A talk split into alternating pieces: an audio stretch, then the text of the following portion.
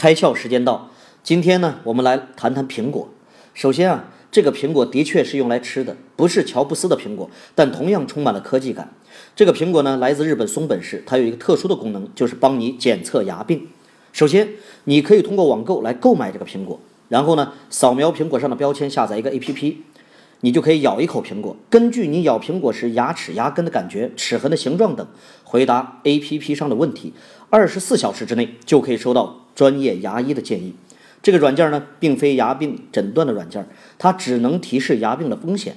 如果存在风险，它还可以推荐呢就近的牙科诊所。听到这儿，相信大家都明白，价格不菲的苹果卖的是护齿保健的附加值，并整合了牙科诊所的资源。